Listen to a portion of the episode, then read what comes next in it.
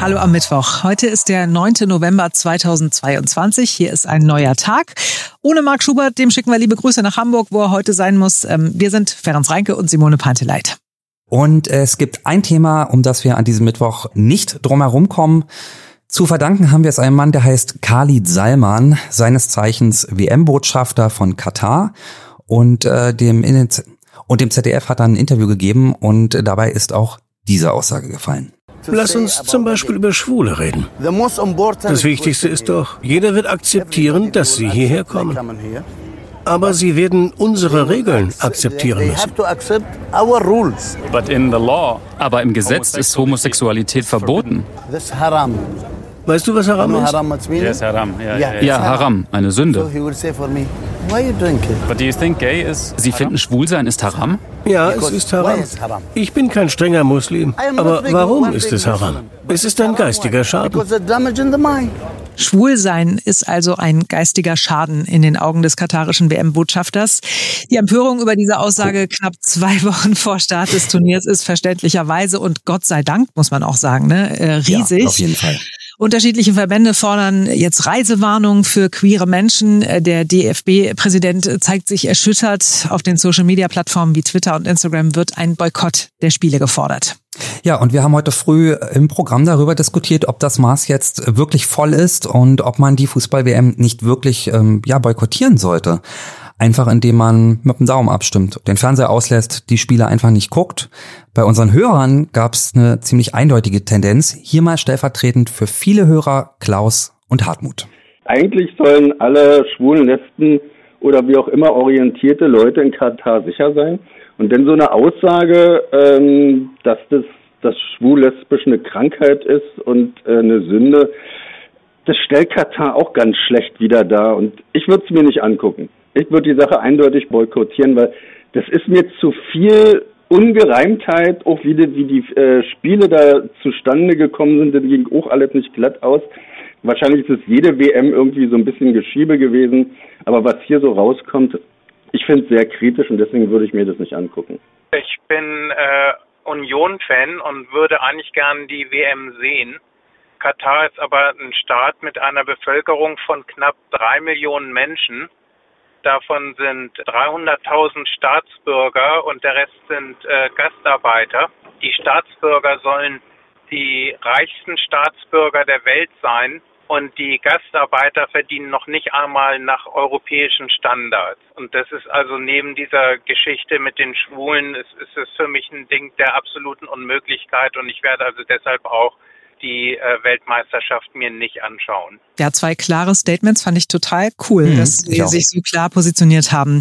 Ja, und wir haben auch mit Menschen gesprochen, die beruflich mit Fußball zu tun haben, wie zum Beispiel mit Matthias Killing. Er ist Moderator bei Sat1 und Fußballexperte bei RAN. In der Klemme bin ich seit 2010 diese Entscheidung gefällt worden ist, äh, ehrlich gesagt. Und natürlich, auf der einen Seite liebe ich den Fußball so wie viele, viele andere Millionen Menschen auch. Das ist das eine große Thema, ich glaube, für uns alle. Und auf der anderen Seite sind wir uns alle einig, dass natürlich solche Aussagen, aber nicht nur diese Aussage, sondern all das, was natürlich in Vorbereitung dieser Weltmeisterschaft passiert ist, das sind ja alles Dinge, wo wir alle schon gesagt haben, das geht alles überhaupt nicht. Mich überrascht diese Aussage dieses WM Botschafters auch überhaupt nicht, weil alles andere wäre ja wahrscheinlich eine Farce gewesen, wenn sie auf einmal gesagt hätten, nee, ist alles völlig in Ordnung. Also hm. es zeigt ja einfach nur das wahre Gesicht. Und mit diesem wahren Gesicht beschäftigen wir uns und müssen wir uns ehrlicherweise seit zwölf Jahren beschäftigen. Aber das gießt ja jetzt nochmal ganz doll Öl ins Feuer, so kurz ja, vor der WM. Und äh, es gibt die Forderung, die Spiele zu boykottieren, quasi mit dem Daumen abzustimmen, einfach die Fernbedienung nicht einzuschalten und die Spiele nicht zu gucken. Wie ja. wirst du das halten? Wirst du die WM in Katar boykottieren? Wirst du nicht gucken oder möglicherweise auch nicht darüber berichten? Ob und wie wir jetzt beispielsweise in unserer Frühsendung über die Spiele, über die Fußballweltmeisterschaft berichten, das liegt natürlich auch nicht in meiner Entscheidung und auch nicht in meiner in meiner Macht. Ich bin Moderator der Sendung, mhm. äh, jetzt im Frühstücksfernsehen beispielsweise. Und ähm, wir werden aber eben nicht keine Live-Spiele übertragen in Sat 1, aber nicht aus Boykottgründen, sondern eher aus Rechte gründen, mhm. weil wir einfach keine Rechte haben. Aber es ist natürlich ein total schweres Thema und auch eine schwere Frage. Ich habe heute Morgen auch darüber nachgedacht. Lasse ich einfach die Glotze aus und habe da auch keinen Bock mehr, weil ich die Reportage jetzt, die ich gesehen habe von Jochen Breyer, auch beeindruckend fand. ähm, ich habe, und das steht fest, ich habe keine Lust auf diese Weltmeisterschaft. Ich habe einfach keinen Bock darauf, äh, weil ich, ich finde den Wintertermin schwierig und bescheuert. Ich finde den gesamten Hergang ähm, äh, fürchterlich. Äh, es ist äh, absolut boykottierenswert. Mhm. Ähm, ähm, aber ich, ich bin froh, dass es diese Diskussion auch weltweit gibt. Am Ende nur werden wir kurz vor Weihnachten einen Weltmeister haben und kein Mensch wird mehr darüber reden. Das glaube ich leider. Hm. Aber ich höre raus, du bist noch nicht so ganz entschieden, ob du jetzt die Spiele gucken wirst oder nicht. Nein, ich setze mich jetzt nicht hin und sage, ich gucke es auf keinen Fall. Ähm, ich habe einen kleinen Sohn, der freut sich darauf. Äh, das ganze Umfeld äh, ist natürlich bei den Kindern irgendwie, ne, die sollen auch natürlich die Spiele äh, gucken. Die Spieler können da auch übrigens nichts für. Äh, Jürgen Klopp hat das ja auch ganz richtig gesagt. Ähm, verantwortlich sind diejenigen, die es irgendwann mal nach Katar gegeben haben. Hm. Ich finde diese ganze Diskussion jetzt eigentlich total wichtig und richtig, nur viel zu spät. Das also Matthias Killing von Sat1. Ein anderer Kollege von uns, Dirk Walsdorf, mit dem habe ich früher die Ausbildung gemacht, ist äh, heute Sportchef beim RBB und wird bei der WM in Katar auch als Sportjournalist vor Ort sein und von dort berichten. Hallo, liebe Simone. Dirk, du hast mir gesagt, du hast diese Doku, die jetzt so hohe Wellen schlägt, nicht gesehen. Du kennst bislang nur den Ausschnitt mit dieser kruden Aussage des WM-Botschafters, dass Schwulsein ein geistiger Schaden sei. Was hast du gedacht, als du das gehört hast? Ja, das habe ich natürlich mitbekommen. Gestern Abend musste ich erstmal härter verfolgen. Die Doku gucke ich dann heute. Aber ich habe gedacht, puh, ist das hart. Das ist natürlich keine Überraschung, denn wir wissen ja, dass die WM-Gastgeber bei der Frage, wer darf wen lieben, wie geht man mit Homosexuellen und anderen um, eine völlig andere Haltung in Anführungszeichen haben als wir. Aber das nochmal so zu hören, so ungefiltert, so fast schon brutal, das äh, war auch äh, für mich nochmal na, fast ein bisschen schockierend in der Formulierung. Mhm. Jetzt beginnt die WM am 20. November. Du wirst dabei sein. Mit welchem Gefühl fährst du nach Katar? Na, ich fahre da mit keinem guten Gefühl hin, mit einem Gefühl der Beklommenheit, weil ich auch der Meinung bin, dass diese WM dort niemals hätte hin vergeben werden dürfen. Aber jetzt ist es die Aufgabe von meinen Kollegen und mir zu gucken, was ist da wirklich los. Das heißt, es gibt auch eine große Portion journalistische Neugier und wie schon in diesem Jahr zum Beispiel bei den ebenfalls ganz schwierigen Olympischen Spielen in China, einfach für mich klar die Aufgabe, ja, 1-0, wer hat welches Tor gemacht, das ist alles wichtig, da gucken wir hin, aber das Drumrum, das ist noch viel mehr unsere Aufgabe, denn in Katar geht es um viel mehr als um Fußball. Ich höre aber raus, du hast bislang nicht darüber nachgedacht zu sagen, tut mir leid, Chefs, aber ich fahre da nicht hin, ich kann das mit meinem Gewissen nicht vereinbaren. Nein, überhaupt nicht. Äh, ich war auch bei anderen ganz schwierigen Großveranstaltungen. Das ist unser Job. Unser Job ist dann eben auch zu justieren, gerade als Sportreporter, dass wir jetzt nicht nur sagen, boah, äh, geile Flanke, äh, was weiß ich, tolles Tor Kai Havertz, sondern dass wir sagen, okay, lass uns doch mal gucken, gibt es eine Chance, dass wir hinter die Kulissen äh, kommen, dass wir mit vielleicht Gastarbeitern reden, dass wir ungefiltert berichten, was da wirklich los ist. Und das finde ich journalistisch auch spannend und herausfordernd. Mhm. Mein bester Freund ist schwul und ich glaube, der fände das ganz doof, wenn ich selbst aus beruflichen Gründen nach Katar fahren würde, um von dort äh, zu berichten. Hast du homosexuelle Freunde und wenn ja, wie finden die das, dass du von dort berichten wirst?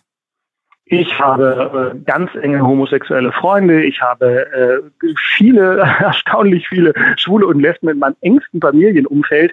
Von denen hat überhaupt niemand ein Problem damit, dass ich dahin fahre. Im Gegenteil, die geben mir mit, ähm, in Anführungszeichen, guckt denen gut auf die Finger und denkt dran, auch wenn Deutschland Weltmeister wird, immer zu sagen, das hätte alles nicht so sein sollen. Und da ich selbst diese Haltung ganz fest vertrete, muss ich mir das auch nicht irgendwie auf den Unterarm tätowieren, sondern werde das immer im Kopf und in dem Fall auch im Herzen tragen. Was hältst du von der Forderung, dass jetzt eine Reisewarnung für queere Menschen ausgesprochen werden soll und dass wir am besten alle die WM boykottieren sollen, indem wir sie nicht gucken, was ja gerade so bei Social Media abgeht?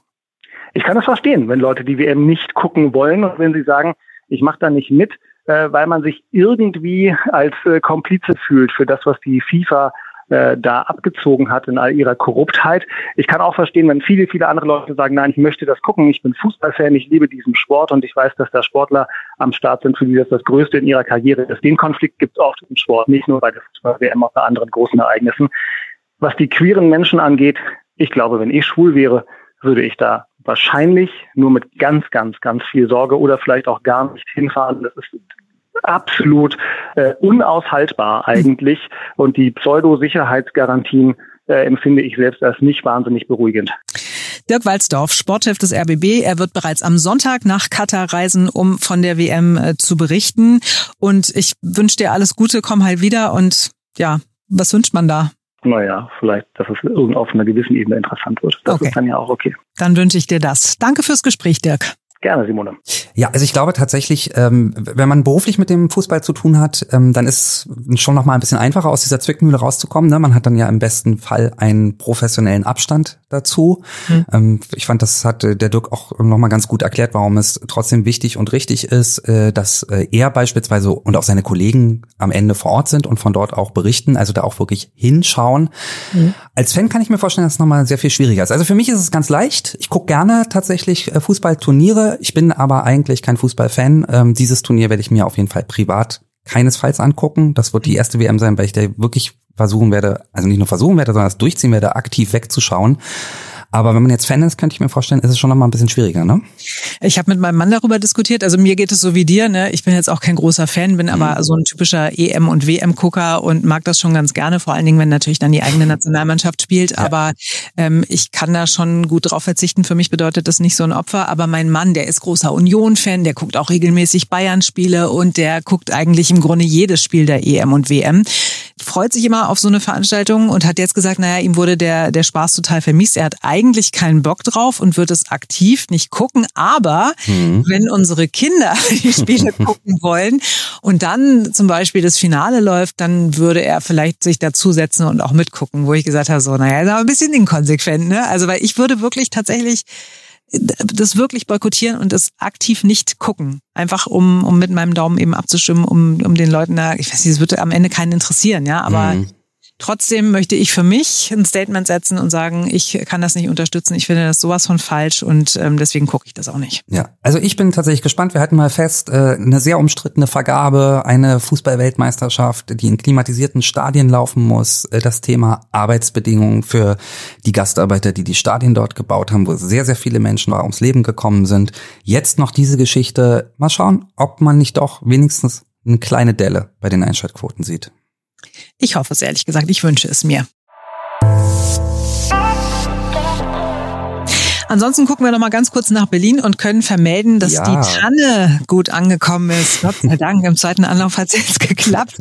Der Weihnachtsbaum äh, an der Gedächtniskirche ist ja gestern nicht angeliefert worden, weil man dann kurz vorher festgestellt hat, ups, er ist ein bisschen zu dick. 90 zu Zentimeter. Ja. 90 Zentimeter. Wäre es, eigentlich wäre es auch ein schönes Bild gewesen, oder wenn man das erst bei der Einfahrt in den Britzer Tunnel festgestellt hätte, dass der zu groß ist, der Baum. Also dieses Bild hätte ich einfach irgendwie ja. Da steckt eine Tanne im Tunnel fest. Es ist auch eigentlich, seien wir ehrlich, in Berlin nicht so unwahrscheinlich, dass das passiert wäre. Also mh. Hm. ja gut, aber es ist ja nochmal äh, anders gekommen und heute nun wurde der Baum angeliefert. Er wird aufgestellt im Laufe des Tages und äh, hurra, wir haben mal was hinbekommen in Berlin. Ist ja. doch schön. Und wir hoffen, dass das die letzte Panne bei dieser Tanne war dieses Jahr. ja, mal schauen, wie die dann wirklich aussieht, ob sie wirklich wieder oh, oh. so eine Krüppelkiefer ist. Das war's für heute von uns. Wir freuen uns, wenn ihr morgen wieder einschaltet. Dann ist auch Marc wieder da und dann ist wieder ein neuer Tag.